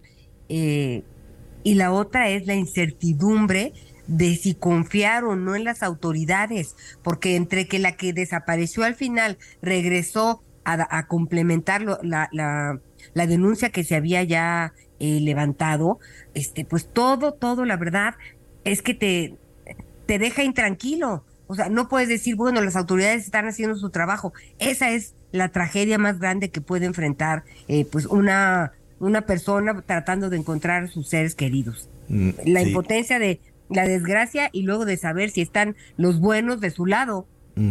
Sí, ¿no? Y, y la puerta, ¿qué puerta tocas? ¿A quién le pides ayuda? Por eso mucha gente sale y toma las calles. Por eso para muchas personas es, son más, es, es más eficaz subir a las redes sociales, subir al Facebook, al Twitter, al Instagram, una denuncia de esta naturaleza para que te hagan caso a, que un agente del Ministerio Público te diga, no, pues a lo mejor se fue con el novio, ¿quién? no, es, es, o sea, la puerta de la justicia es absolutamente oscura. Y por eso la gente se va a las redes sociales y por eso la gente prefiere acudir a los medios de comunicación. Y por eso la gente toma y cierra las calles y dice, te voy a bloquear este, toda la calle y la carretera para que me hagas caso. Es terrible el acceso a la justicia. Es terrible. Eh, pues ya veremos qué, qué, qué, qué es lo que sucede. Ojalá. Pues mira, te, te, te adelanto, estamos tratando de encontrar, parece que está en medio de una conferencia. Hay una conferencia que se acaba de dar con el fiscal general de, Guadala- de Guanajuato, Carlos Amarripa Aguirre, dio una conferencia en donde textualmente leo lo que dice. En las últimas 36 horas se ha estado llevando a cabo una serie de operaciones en la zona Laja Bajío, donde lamentablemente hemos encontrado indicios de que fueron privadas de la vida, ya no es una, sino son eh, algunas, hemos encontrado indicios de que fueron privadas de la vida algunas de ellas. También hemos llevado a cabo unas operaciones en la zona Laja Bajío, donde tenemos una serie de detenidos y aseguramientos. Solo se sabe que fue en la zona del camino a San José de Guanajuato, en donde se localizaron los cuerpos de algunas de ellas. Datos de las familias refieren que este hallazgo se dio el día miércoles, señor, o sea, el día el día de ayer y bueno, recordemos que el 7 de marzo seis mujeres desaparecidas en la zona de San José de Guanajuato y Santa Rosa de Lima. Es información precisamente de nuestra compañera Gabriela Montejano desde el estado de Guanajuato, información que acaba de confirmar el fiscal general. Lamentablemente no dan más datos, insisto, es la información que está en desarrollo, pero parece que por lo menos sí ya se localizaron más de, pues más de un cuerpo, por llamarlo de alguna manera, de algunas de las, este, de las jóvenes desaparecidas, señora La Torre. Qué tremendo, qué tremendo, qué, qué, qué tragedia la que vivimos con, con los homicidios, la violencia, los desaparecidos y la violencia de género. Son seis mujeres de diferentes edades, no necesariamente eh, formaban parte de la misma, de la misma eh, familia, eh, y esto por donde lo quiera ver es una tragedia. Y antes de, de ir a, a, los estados ayer, Oye, sí. an- sí, sí, dime. Per- perdón, Javier, pero bueno, ya sabes, información que se va generando en el momento y información que tenemos que compartir con nuestros compañeros. También fíjate que nos está llegando una información de que ayer que comentábamos este Sí, asunto. era de lo este que iba lo de- del bullying, ¿no? Así es, fíjate que nos está llegando el caso de una jovencita en el estado de, en el estado de México, una jovencita de 14 años que aparentemente, bueno, pues era víctima de bullying, hasta que finalmente pues esto subió de tono, eh, la persona que le realizaba bullying en la escuela parece que Sí, la golpeó, chamaca. pero la golpeeó de tal forma que la niña de mató? 14 años sufrió una golpiza incluso que le provocó un traumatismo cráneoencefálico.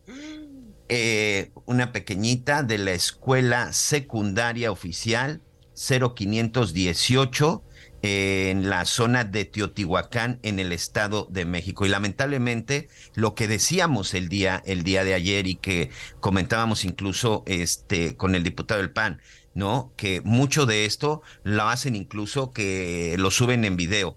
Hay un video de la joven, de la jovencita golpeada.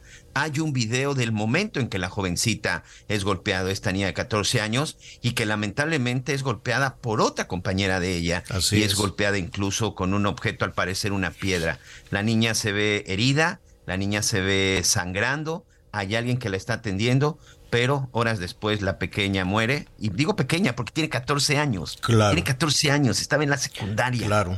Y la, y la ver. pequeña muere por traumatismo craneoencefálico. Ah, ahí es en donde... Qué, te- qué- qué terrible, pero a- ayer, ¿no? Que había opiniones divididas en si se debe juzgar como adultos y meter a la cárcel a los buleadores. Pues ahí está. Pero un momento.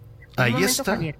Esta niña, para darle esa golpiza a la otra, pues tuvo que haber habido la bolita de los compañeros. Entonces a todos, Anita, y como le decíamos al diputado, y como le decíamos al diputado, no tienes que esperarte a que sea recurrente, a la primera, a la primera golpiza, a la primera acción de esta adolescente contra la otra adolescente, a la primera la detienes y la llevas a la cárcel.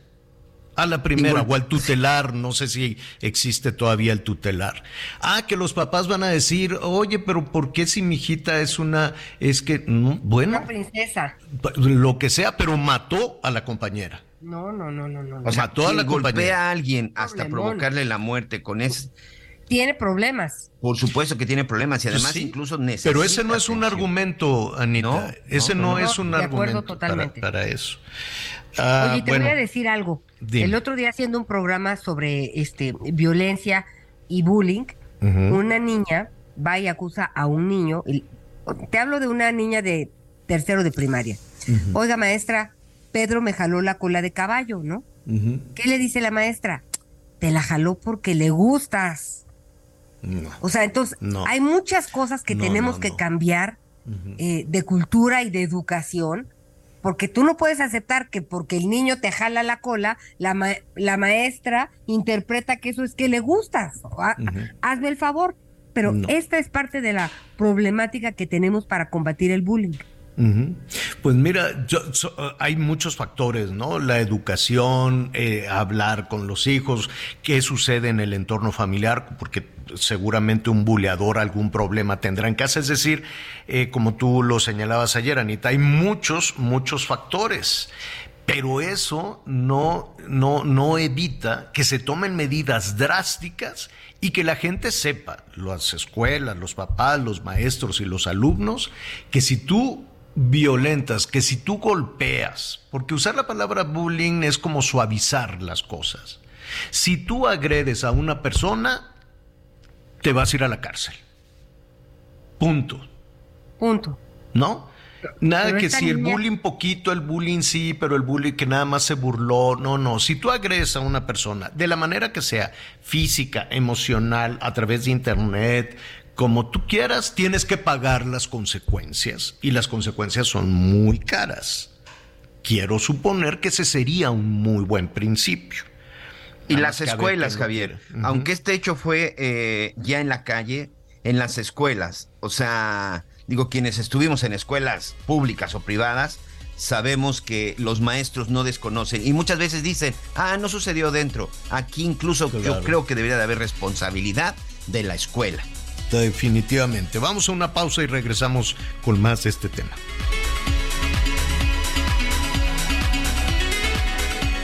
Conéctate con Ana María a través de Twitter, arroba Anita Lomelí. Toda la información antes que los demás. Ya volvemos. Todavía hay más información. Continuamos. La cónsul general de Estados Unidos en Mérida, Dorothy Gunther, destacó la confianza que las autoridades de su país tienen en Quintana Roo para mantener la seguridad de los turistas extranjeros. Señaló que se trabaja coordinadamente con los tres órdenes de gobierno en materia de seguridad e indicó que siempre existe una alerta para todo el país por temporada alta como Spring Break. Y con esto nos vamos juntos a un recorrido por el país. Helios Project es un grupo estudiantil del TEC de Monterrey, Campus Guadalajara, que elabora un carro eléctrico para competir en el certamen de automóviles eficientes llamado Shell Eco Marathon, cuya sede será en Indianápolis, Estados Unidos, del 12 al 16 de abril. Durante la rueda de prensa rumbo a Indianápolis, los alumnos explicaron que desde su primer semestre crearon el grupo con el fin de explorar las energías renovables. Así, comenzaron con proyectos de investigación sobre el tema y en sus primeros meses diseñaron un seguidor solar que presentaron en Expo Ingeniería 2022 del TEC Guadalajara, donde obtuvieron el primer lugar. Pablo Núñez explicó que el seguidor solar tardó seis meses en construirse. También elaboraron con materiales reciclados un prototipo de carro eléctrico que les llevó tres semanas. Ahora, a cuatro meses de iniciar con la construcción del monoplaza que estará compitiendo en Indianápolis, está ya listo al 80% y en menos de un mes deberá de estar concluido.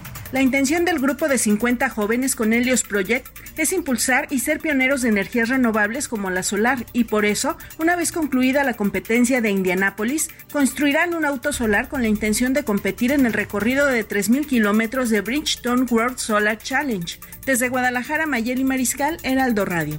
La llegada de mano de obra foránea por el Tren Maya está ocasionando un crecimiento inesperado en la matrícula escolar en el estado de Quintana Roo. Esto está ocasionando más demanda de espacios educativos, reconoció José Rafael Lara, el director del Instituto de Infraestructura Física Educativa de Quintana Roo. El funcionario estatal aceptó que las 2.000 escuelas que se tienen actualmente ya no son suficientes para dar espacio a todos los jóvenes originarios del estado y que están llegando junto con sus familias. Agregó que será a finales de este mes cuando se lancen las licitaciones pertinentes para la creación de al menos 60 aulas, como parte de la primera etapa de este proyecto. Recordó que la dependencia que encabeza cuenta con una cartera de 680 millones de pesos para invertir en esta materia y que probablemente no sea suficiente.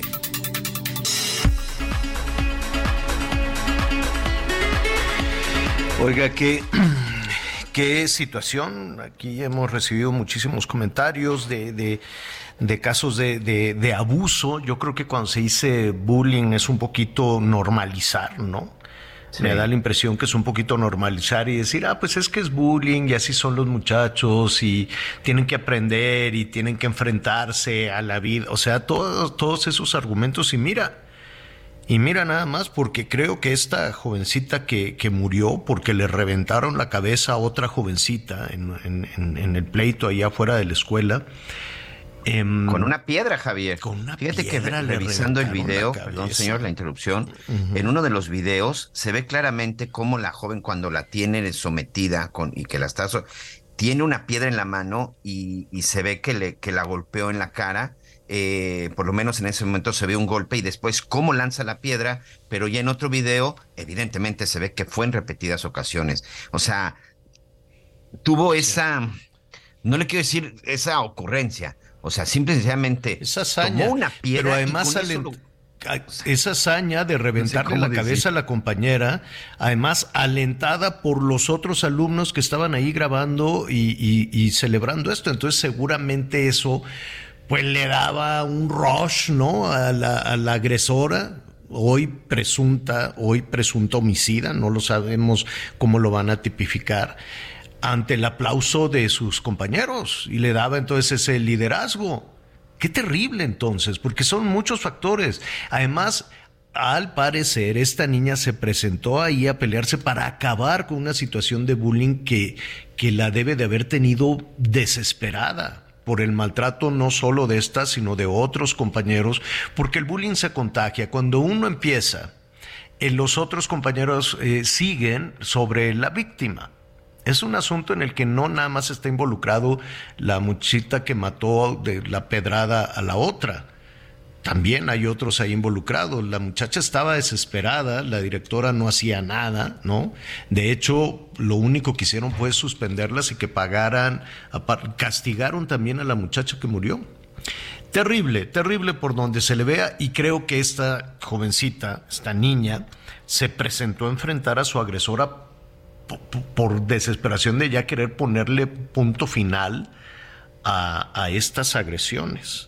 Mira, ¿Qué? aquí nos ten- estamos, este, ahora sí que se está generando todo, está saliendo a la luz, está saliendo a la luz el tema por una simple y sencilla razón, Javier, de que se ha pedido, resulta que esta joven, Norma, Norma eh, Lisbeth, ya había pedido ayuda a sus profesores y a su familia debido al suffering que, que bulía, eh, que estaba sucediendo. Perdón, pero se, se, se generó todo muy rápido, pero resulta que la golpiza y el video es del 21 de febrero. Y durante todo este tiempo, la joven estuvo mala. La joven estuvo precisamente bajo tratamiento porque sufrió eh, traumatismo craneoencefálico. Esta joven quería ser enfermera. El hecho es de que falleció. Falleció semanas después de la golpiza que recibió, pero aquí eh, es por eso de que ahorita se está dando a conocer. La golpiza fue el 21 de febrero y la joven apenas, apenas falleció. Incluso aquí ya algunas personas de, de nuestro público nos están mandando, me están mandando algunas imágenes más a detalle en donde se llevó a cabo incluso el, el velorio de la, de la Oye, pequeña. el acta- Aquí el asunto es de que ya se había reportado, ya lo había, eh, ya lo había denunciado y como nadie le había hecho caso, ella Sí, decidió el 21 de febrero enfrentar a su buleadora y lamentablemente Murió. hoy estamos hablando de una niña que murió. Sí, y, y creo, un poquito más adelante lo vamos a retomar, creo que el acta de función destaca que murió por esa causa, ¿no? Que murió por, por Traumatismo craneoencefálico. que le reventaron la cabeza. Qué bárbaro. Oiga, no en- se puede uno reponer de, este, de estas No. noticias. No, no, No, no. no. O sea, no, no entiendo. Si por eso, por eso lo que veíamos con el diputado, ¿no? Hay que poner ya un, un- un alto de muchísimas formas, incluso de manera legal, de que sepas que si vas a agredir a una persona, no suavizarlo ni normalizarlo con la palabra bullying, si vas a agredir, si vas con toda la intención, pues tienes que pagar las consecuencias. El Matamoros, rápidamente, allá en Matamoros, ¿se acuerdan el, el levantón de los norteamericanos? Mataron a dos. Bueno, pues estaba involucrado, efectivamente, tú lo señalabas, Miguel, estaban Sí. involucrados ahí elementos de protección civil este, que utilizaron para, para este crimen, pues eh, Claro. también algunas ambulancias de protección civil. pero pues no lo metieron a la cárcel ni nada, al parecer pues nada más lo suspendieron. Nada más, este, ¿no? Fueron Nada partícipes de un secuestro y de un homicidio. Ese es, ese es el tema que, que yo seguiré insistiendo mucho, señor. La impunidad con el bullying, con el hecho de, de cualquier ilegalidad, cualquier cosa que sucede en este país, si no se castiga, se va a seguir repitiendo. ¿Por qué se delinque en el país? Porque se les permite, porque les sale barato a los delincuentes. ¿Por qué los políticos roban? Porque no pasa Porque no absolutamente pasa nada, porque hay una Y impunidad podemos tremenda. hablar de uno y de otro y de otro y de otro. Por eso esta cadena no se termina. Así es. Bueno, pues eh, estaremos al ratito, eh, nos vamos a curar para estar ahí también en, el tema de Matamoros y lamentablemente en Guanajuato estas seis mujeres desaparecidas, eh, al parecer sí mataron a todas. Qué, qué, qué situación de estas seis mujeres desaparecidas en, en Guanajuato. Ya estaremos eh, actualizando y ofreciéndoles información. Terrible. Vamos a darnos un respiro. Vamos a Washington para preguntar directamente a Armando Guzmán, a quien nos da muchísimo gusto saludar. Armando, ¿cómo te va? ¿Cómo estás? Con muchísimo gusto de estar contigo, Javier. Buenas tardes.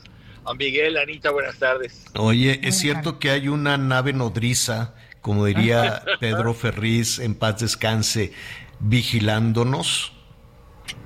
Bueno, Te voy a decir, cuando uno lee el reporte este del Pentágono, es, es muy curioso, porque son los funcionarios del Departamento de Defensa, pero además es la nueva, la nueva unidad que tienen para, para explicar lo que ellos llaman anomalías de todos los dominios del Pentágono.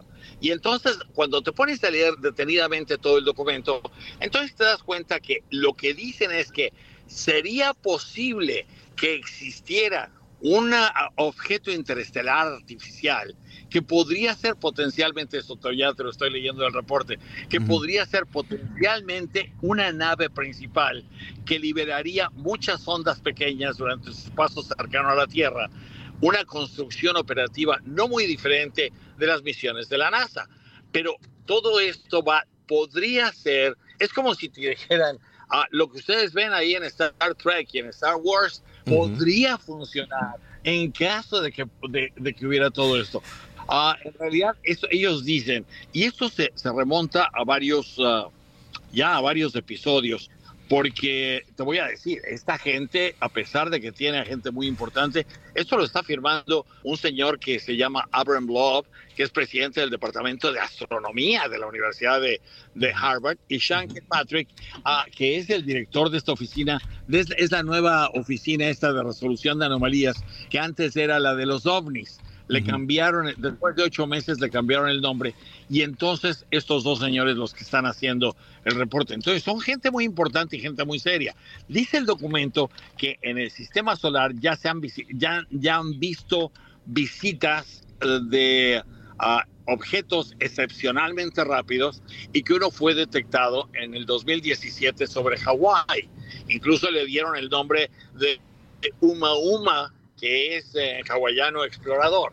Entonces, que no tienen explicación para esto, que la única explicación que podría dar es esta que están dando, que podría ser posible que hubiese una nave nodriza y que de esa nave nodriza saliera ese tipo de, de- de naves. Entonces, otra nave fue vista en el año 2020 también y fue otra cuestión similar. Entonces, ahí es donde estamos. Es fascinante, sin duda es fascinante. Sin duda hay mucha gente que ah, obviamente no estamos solos en el universo. La Claro. cuestión es, no los hemos encontrado todavía. Y si andan es. por, por Hawái, pues no andan tan norteados, te voy a decir. Claro. Oye, es eh, y, y sí, resulta muy interesante y, y sabemos que hay, por lo pronto Estados Unidos, qué bueno que se está escudriñando el espacio y que hay un área eh, dedicada a la investigación científica en ese asunto de, de manera muy seria cuando tenemos tantos, tantos problemas terrenales y yo quisiera aprovechar esta comunicación contigo este, porque hay, hay dos, dos temas que, que, que, que están interesantes. Uno es el nerviosismo en el mundo después de la, de la quiebra de dos, de dos bancos en los Estados Unidos, ¿no? El presidente Biden salió a decir rápidamente, vamos despacito, vamos tranquilos con todo esto, no hay riesgo, ni los contribuyentes van a pagar eh, la quiebra de los bancos, pero después los suizos estuvieron en problemas, el Credit Suisse, ¿no? Se fue para abajo porque los árabes dijeron, ¿sabes qué? Yo mejor me llevo mi dinero, no sé qué vaya a suceder con el sistema bancario, le inyectaron dinero y subió, pero hay otro, eh, hay otro banco también en problemas hasta que salió la señora Yellen a tranquilizar. ¿Cómo, cómo está el ambiente financiero? ¿Cómo está? ¿Hay, eh, hay una preocupación seria sobre que pueda haber una crisis bancaria? Fíjate que la preocupación existe y eso te lo dice el hecho de que Janet Yellen, que es la secretaria del Tesoro y la anterior jefe de la Reserva Federal, ha- se haya presentado esta mañana ante el Senado para decir, por favor, cálmense, no hay ninguna, ninguna urgencia. El sistema bancario de los Estados Unidos no está pasando por ninguna crisis, no estamos en el 2008, es algo completamente distinto. Y ella dijo algo que me llamó mucho la atención y que en realidad tiene mucha razón. Las crisis que hemos visto en los bancos regionales en Estados Unidos, y te voy a decir estos dos, los dos primeros, ah, el Signature y el SBB, el, ah, el, el Banco de California, el Banco de Nueva York, tenían, tuvieron razones completamente distintas para, las, ah, para que se compararan con la situación del ah, Credit Suisse. No hay ninguna comparación entre estas dos situaciones. Entonces, la de Estados Unidos es, es de temer porque no hay dinero en, el- en- en este país que pudiera resarcir o poner o rescatar a los bancos grandes de Estados Unidos si la gente de Estados Unidos decidiera hacer lo que los árabes hicieron con Credit Suisse, de ir y decir, viene toda mi lana, por favor, la voy a esconder debajo del colchón. Si eso lo hicieran, entonces crearían una crisis porque no hay dinero para pagarles. Ahora, en Estados Unidos hay una cuestión que se llama ah, eh, es, eh, FDIC, es una corporación que garantiza hasta 250 mil dólares o menos de los depósitos de gente en los bancos de Estados Unidos. No hay mucha gente que tenga 250 mil en efectivo en el, en el banco, los hay obviamente. Más que nada son corporaciones y muchos de estos también. Hay otros fondos de retiro y fondos de mutualidades que esas sí no están garantizadas por el gobierno, pero para el ahorrante promedio, ¿qué te diré? Para el que tiene 300, 600, 1000, 5 mil dólares en el banco, esas, esas, ese dinero está garantizado. No hay ninguna necesidad de que la gente vaya y lo saque. Y esa es su principal preocupación, que la gente lo hiciera y se preocupara, porque entonces ah, ah, crearían una crisis ah, que ellos mismos anunciaron y que no existía antes. Ahí es donde estamos esta, esta tarde. Ahora, te digo, Ah, ahí también, cuando sucedió esto con los bancos regionales, y los bancos regionales se dedican a especular con, con más capital que los bancos grandes. Los bancos grandes no aceptan tanto riesgo, pero estos bancos regionales sí lo hacen porque manejan capitales más pequeños y porque además utilizan mucho de esto para especular, si tú quieres, con alta tecnología, con avances médicos, con eh, negocios de este tipo que requieren de capital extra y ese capital cuando existe con ellos lo pueden manejar en esa forma. En eso es en lo que se equivocó ese bebé, al no medir su fuerza y al no, al no darse cuenta que estaban teniendo inversiones ah, que eran muy arriesgadas cuando ellos pensaban que eran seguros. Hay un, hay un financiero en México que, al que yo y tú respetamos muchísimo, que en su cuenta de Twitter el, el fin de semana en que esto ocurrió, decía, ah, hay que tener mucho cuidado porque la gente, la gente que invierte en bonos del, del tesoro y en bonos en, en general en la economía, y, lo, y no se da cuenta que con el aumento de las tasas de interés, el valor de esos bonos se viene para abajo, no merece estar en la banca. Así tenía es. toda la razón porque eso fue lo que Así pasó. es. Eso fue.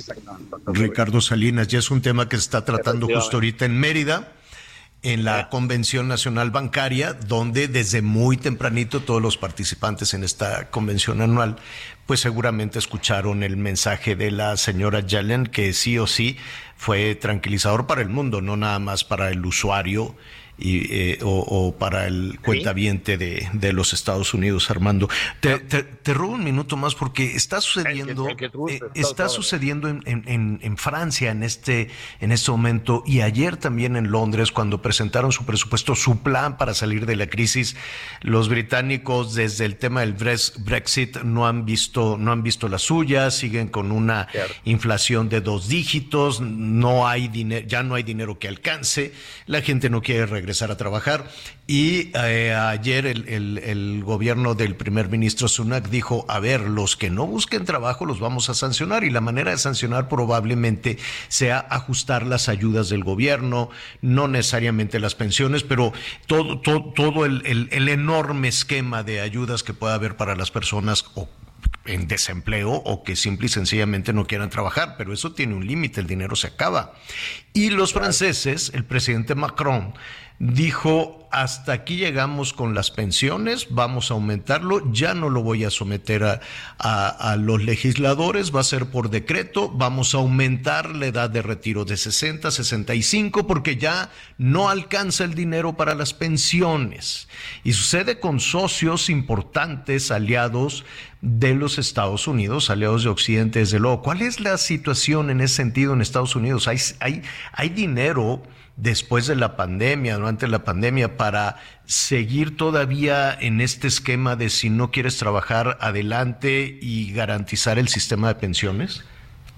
Ah, Tú sabes que aquí había, había un sistema que se llamaba welfare, que era más que nada un sistema de asistencia para la gente que no trabajaba, Ujú. que no podía encontrar trabajo, o para gente que tenía madres solteras que tenían cinco hijos y no tenía cómo, cómo subsistir. Ese, ese programa se, se reformó y entonces si tú no encontrabas el trabajo, el, el- el gobierno te encontraba trabajo y entonces tenías que trabajar a cambio del dinero que te daban. Eso es por un lado, entonces lo tuvieron que transformar. Por el otro, hay un sistema de retiro que se llama Seguro Social, que no, tiene, no es del Seguro Social nuestro, es otra cosa, pero es un sistema de jubilación en el que tú pones en cada cheque que, ganas, pones una cantidad, te lo guarda el gobierno y te, da, te lo da cuando cumples 62, 65 o 70 años.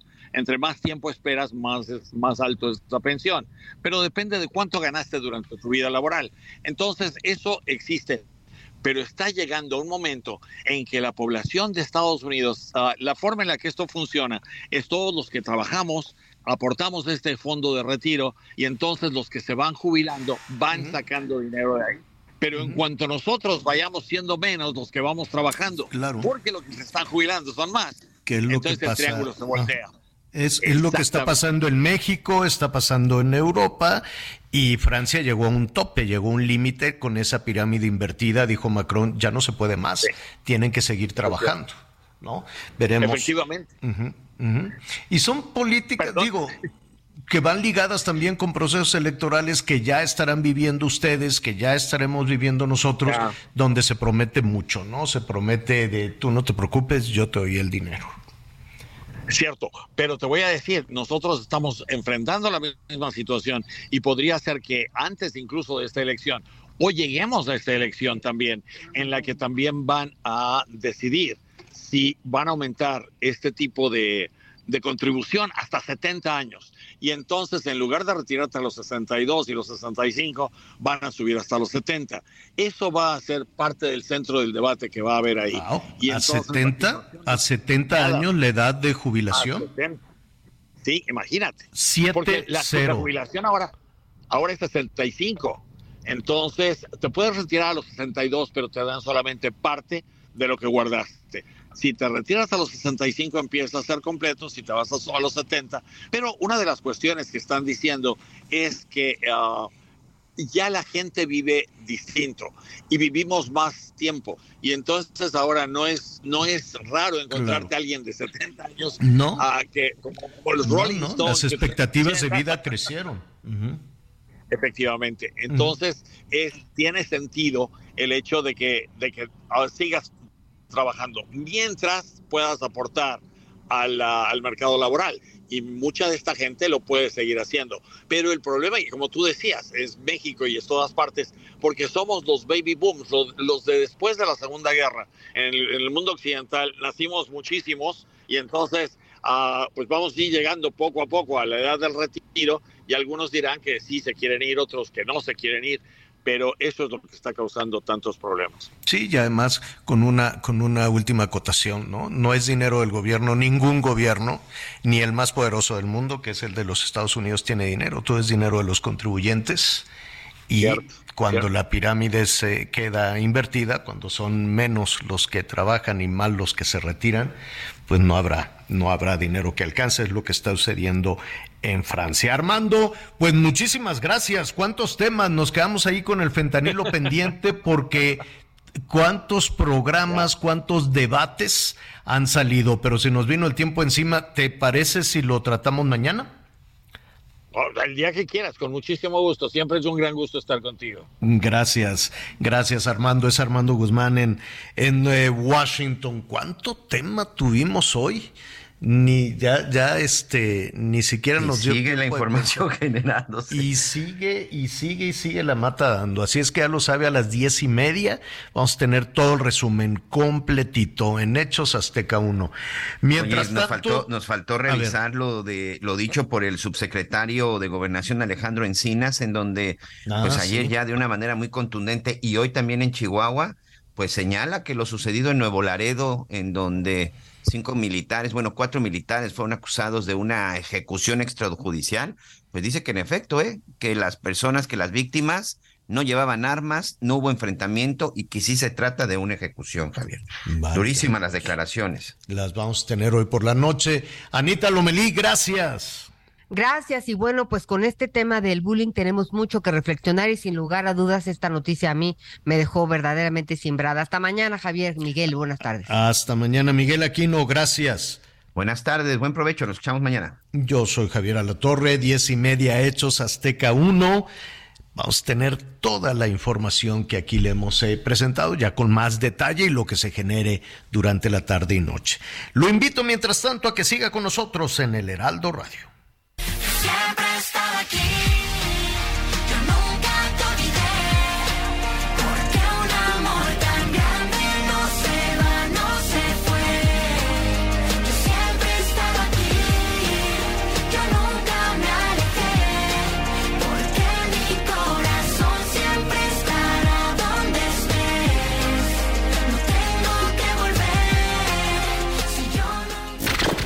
Gracias por acompañarnos en Las Noticias con Javier La Torre.